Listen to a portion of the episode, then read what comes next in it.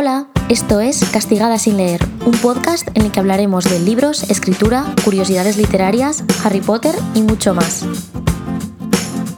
Bueno, como todos los martes, traigo aquí un nuevo episodio de este podcast y hoy, como habéis visto por el título, voy a hablar de anécdotas del colegio, de mis profesores de lengua que me odiaban. Hay anécdotas buenas y también anécdotas muy malas, pero antes que nada, antes de empezar con este episodio, quería aprovechar para daros las gracias por el enorme recibimiento del podcast. O sea, todavía estoy alucinando con la cantidad de gente que lo está escuchando, que lo estáis compartiendo. De verdad que muchísimas gracias. Y además me hace especial ilusión que os hayáis apuntado tanta gente al club de lectura, que si me seguís en arroba castigada sin leer en Instagram, ya sabéis qué libro vamos a leer en el mes de abril. Lo cierto es que no sabía cuánta gente se iba a apuntar, si nadie, dos, cinco, o bueno, no sé cuánta gente, y muchísimas personas habéis estado votando, mandándome fotos de que habéis comprado ya el libro y tal, así que muchísimas gracias de verdad porque me hace mucha ilusión, en serio. Para mí este proyecto es muy muy importante y saber que estáis ahí al otro lado pues me anima mucho. Y dicho esto, sé que habéis venido aquí por el salseo, así que no os preocupéis porque este episodio va a estar lleno de salseo. He preparado un total de cuatro anécdotas, ¿vale? Dos son buenas y otras dos son malas sobre mi paso por el colegio, que fue bastante turbulento. Todo esto que os voy a contar ocurrió durante la educación secundaria obligatoria, ¿vale? Lo que llamamos en España la ESO, es decir, entre los 12 y 16 años, ¿vale? Más o menos. Yo en esos momentos era una persona muy pesada, siempre lo he admitido, yo era la típica empollona, pero empollona en plan mal, o sea, la que se estudiaba todo antes de las clases y luego en clases se dedicaba a hacer otras cosas porque ya se lo sabía. De manera que muchas veces lo que me pasaba era que, claro, me castigaban o me sacaban a la pizarra para preguntarme la lección y suspenderme, porque claro, ¿quién lo iba a estudiar si no había exámenes? Bueno, pues yo lo estudiaba para mm, poder hacer lo que quisiera, tal, no sé qué, estar un poco a mi bola y que no me pudieran poner malas notas, ¿vale? Básicamente era ese tipo de persona. Luego en clase pues me pasaba notitas, mira, porque no había móviles y casi digo que menos mal, porque si no, mmm, mira, prefiero no pensarlo. El caso es que, bueno, por X o por Y yo siempre estaba un poco a mi bola en clase, había veces que leía debajo de la mesa, pero claro, los profesores no me decían nada porque yo sacaba buenas notas, estaba en silencio y no molestaba, entonces mmm, tampoco es que me pudieran, no sé, poner un parte o algo así. Era como que teníamos un pacto verbal de no nos molestamos porque yo estoy haciendo mi trabajo, que es estudiar y sacar buenas notas, y vosotros podéis dar la clase tranquilos. Bueno, pues de esos cuatro años, que como os digo fueron muy turbulentos, he sacado una serie de anécdotas, todas ellas relacionadas con la lectura, porque como os he dicho, yo a veces leía en clase, pero también escribía. Y os las vengo a contar en este episodio, porque seguramente os habrá llamado la atención el título, en plan, mis profesores de lengua me odiaban. Y de hecho es algo que a día de hoy mucha gente cuando lo comento le extraña, en plan de Andrea, ¿cómo te podían odiar si tú leías, escribías? Y además es que realmente me interesaba todo el tema de lengua literatura. Bueno, pues precisamente por eso tenía grandes enemistades con muchos de ellos. Pero bueno, vamos a empezar con las buenas anécdotas y luego iremos ya a las que son un poco más turbias y salseantes.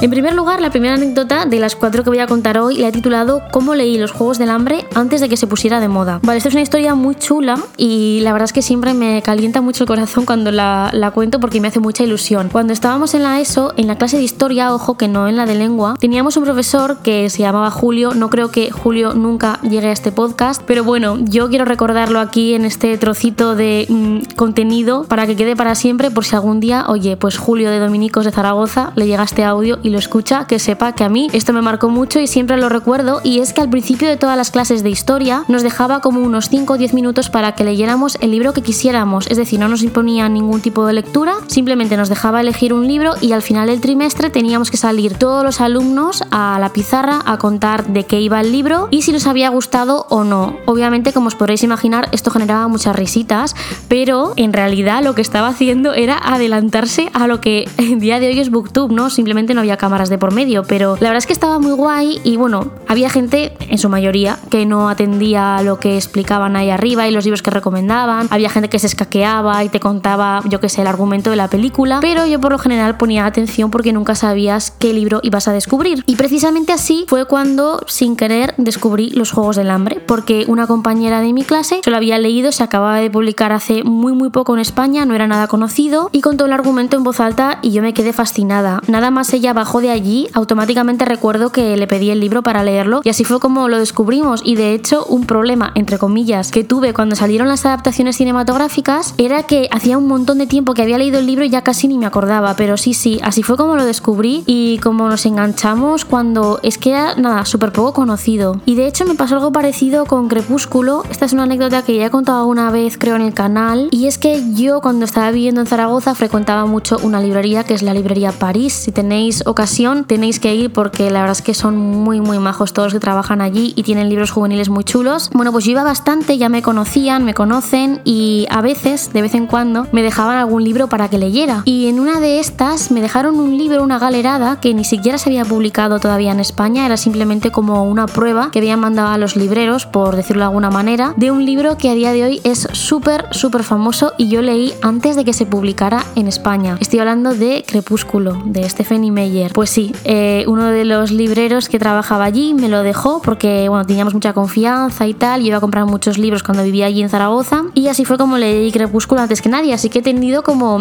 experiencias un poco diferentes, ¿no? Con estas sagas que se han hecho tan famosas. Pero bueno, hasta aquí iría un poco la primera anécdota que quería recordar y como veis es un profesor de historia, así que por ahora todo va bien. Y también en la siguiente que es un profesor de inglés. Esta segunda anécdota se llama Un profesor me mandaba mails recomendándome libros. Y es que eh, cuando estábamos en la ESO tenía un profesor muy particular, ¿vale? Recuerdo que nos daba clases de inglés, pero en realidad aprovechaba sus clases para hablar de un montón de cosas, entre ellas recomendar libros. Y este era de los pocos profesores que, por ejemplo, me dejaba leer en clase y nunca me decía nada. De hecho, hasta nos mandaba mails con recomendaciones de lecturas para Semana Santa, para verano. Y como os he prometido eso, dos anécdotas buenas, pues aquí están las dos. En plan, sigue habiendo esperanza. Hay veces que te topas con profesores un poco regulares, pero sigue habiendo esperanza. Así que si me escucha un profesor así en general, no digo de los míos, espero que animéis mucho y bien a vuestros alumnos a leer, porque aunque a veces penséis que no estáis teniendo la respuesta inmediata, creo que algunos actos marcan para siempre a las personas aunque no lo sepáis. Y este es el caso, por ejemplo, de estas dos anécdotas. Pero, como os prometí, es el momento de pasar a cosas más salseantes. Y ahora os voy a contar la anécdota número 3, que he titulado El cura que me dio clase de lengua y literatura. Bueno, como habréis podido imaginar, yo iba a un colegio que se llamaba Dominicos, así que era un colegio religioso y a veces algunos curas nos daban clases. Entonces tenía uno que me dio clase de lengua durante un periodo de tiempo cortito, pero como ya os he avanzado antes, yo hacía un poco lo que quería. Entonces en clase me dedicaba a pasarme notitas con mis amigas, etcétera. Total, que en una de estas, lo típico, pues de que tú piensas que no te ha visto porque es un señor mayor, tal, no está atento, pues nos pilló pasándonos notas. Y claro,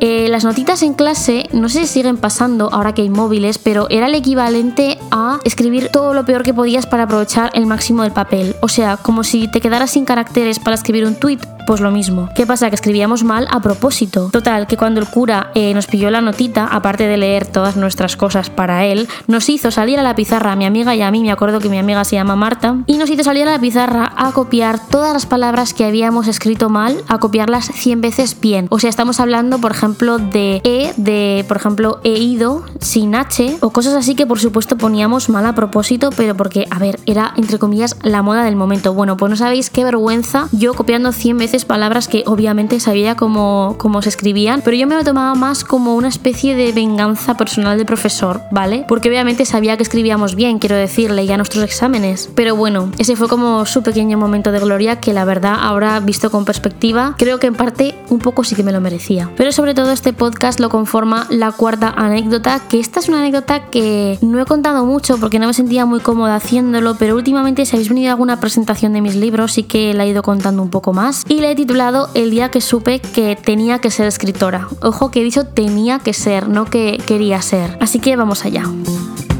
Como ya he dicho, a veces yo leía en clase y también escribía. Y es que en esos momentos, pues yo escribía mis historias, mis cuentos, mis fanfics en cuadernos, ¿vale? Tenía los cuadernos de clase y luego aparte tenía uno que me acuerdo perfectamente que era azul y era de líneas y ahí yo escribía todas mis movidas, básicamente, pero que tenía un montón escrito, ¿eh? No os penséis que dos o tres páginas. Total, que claro, lo bueno de escribir en clase era que el profesor pensaba que estabas tomando apuntes, pero tomar apuntes durante una hora seguida ya era un poco sospechoso. Total, que un uno de los profesores de lengua con los que estábamos dando clase me pilló escribiendo algo y se acercó para ver qué era. Y claro, yo no tenía ningún tipo de excusa porque obviamente en cuanto tú leías dos frases del fanfic que estaba escribiendo, pues ya te dabas cuenta de que no eran apuntes. Así que mi profesor de lengua, y esto es algo que tengo un poco como una espinita clavada, decidió que en vez de alegrarse porque una alumna suya mmm, le gustara, le interesara la escritura, vale que no era el lugar ni el momento, pero tenías una alumna que le gustaba escribir y le gustaba leer. Bueno, pues él lo que hizo, en lugar de mmm, echarme la bronca sin más o hablar después conmigo o cualquier otra cosa, cogió el cuaderno, arrancó las páginas y las tiró en trozos por la ventana del colegio. Y en ese momento fue cuando algo me hizo clic es como que de pronto sentí muchísima vergüenza, claro, me puse rojísima, imaginaos la situación, ¿no? Con 25 personas alrededor mirándote, te ha puesto en ridículo el profesor, te ha lanzado por la ventana lo que has escrito, claro, eso no estaba en ningún ordenador ni nada, o sea, eso escribía yo a mano para mí. Sentí tanta rabia y tanta vergüenza que a partir de ese momento dije, yo tengo que ser escritora y tengo que demostrarle a esta persona que aunque me haya hecho esto, aunque me haya puesto en ridículo, aunque no haya creído en mí siendo profesor de lengua, que parece mentira, yo lo he podido hacer aún así. Y parece una tontería y parece como mucho rencor acumulado, pero en realidad fue como un empujón que me sirvió mucho para empezar a escribir ya cada vez más de forma seria. Y de hecho a partir de ese momento fue cuando dejé de escribir en clase por motivos obvios y pasé a escribir en el ordenador de mi padre. Todas las tardes después de clase llegaba y empezaba a escribir una novela que empecé desde cero desde ese momento y que además esto es una exclusiva que nunca había contado esta novela constituía los inicios, pero súper, súper inicios de lo que es hoy el Proyecto Dragón, que es el nombre así ficticio inventado que le he puesto al libro que estoy escribiendo. Así que fijaos cómo son las cosas. Y bueno, este no es el final de la historia, porque muchos años más tarde pasó algo que revivió todo esto, ¿no? Yo prácticamente ya casi lo había, lo había olvidado, porque parece que, que guardé mucho rencor, pero en realidad pues no. Hasta que llegó 2016 y saqué mi primer libro, Otoño en Londres.